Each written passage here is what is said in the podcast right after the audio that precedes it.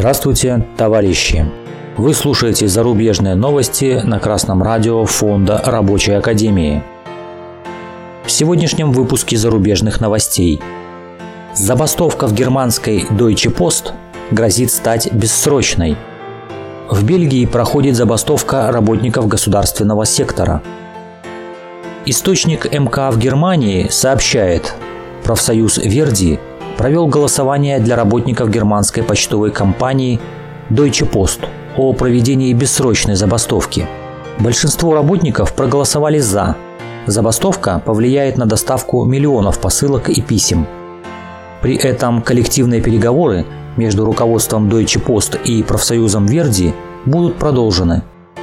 Профсоюз немецких почтовиков требует увеличить заработную плату почтальонов на 15% а руководство компании отвергает это требование как экономически невыполнимое и предлагает значительно меньшую сумму.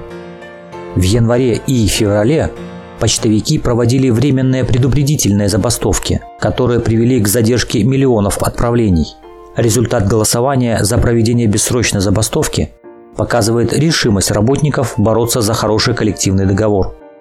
Свое нежелание уступить работникам руководства Deutsche Post объясняет падением прибыли из-за высоких расходов на энергию, транспорт и сезонных работников.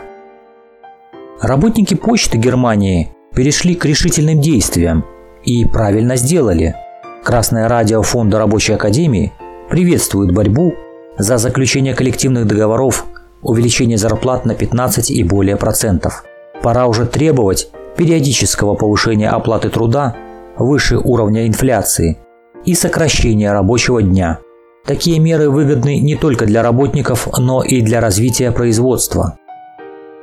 Interfax.ru со ссылкой на Associated Press сообщает, что по всей Бельгии проходит забастовка работников государственного сектора.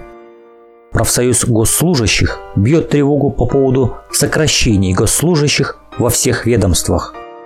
Госсектор должен быть сильным, заявляет профсоюз. Отмечается, что в результате общенациональной забастовки работников государственного сектора в Бельгии замедлено движение транспорта в час пик. Это влияет на все сферы жизни, от сбора мусора до ухода за детьми. Во многих частях страны парализовано железнодорожное сообщение, происходят перебои в движении автобусов. Защитить работников предприятия от сокращений, увольнений, хамства руководства и снижения доходов могут только сами работники. Добиться улучшения своего положения, отстоять свои интересы можно только общими коллективными действиями. Другого выхода нет. Объединяйтесь, профсоюзы, товарищи, и вместе добивайтесь лучших условий труда, как это делают работники во всем мире – с помощью массовых забастовок. Новости читал Александр Петров с коммунистическим приветом из города Гомель, Республика Беларусь.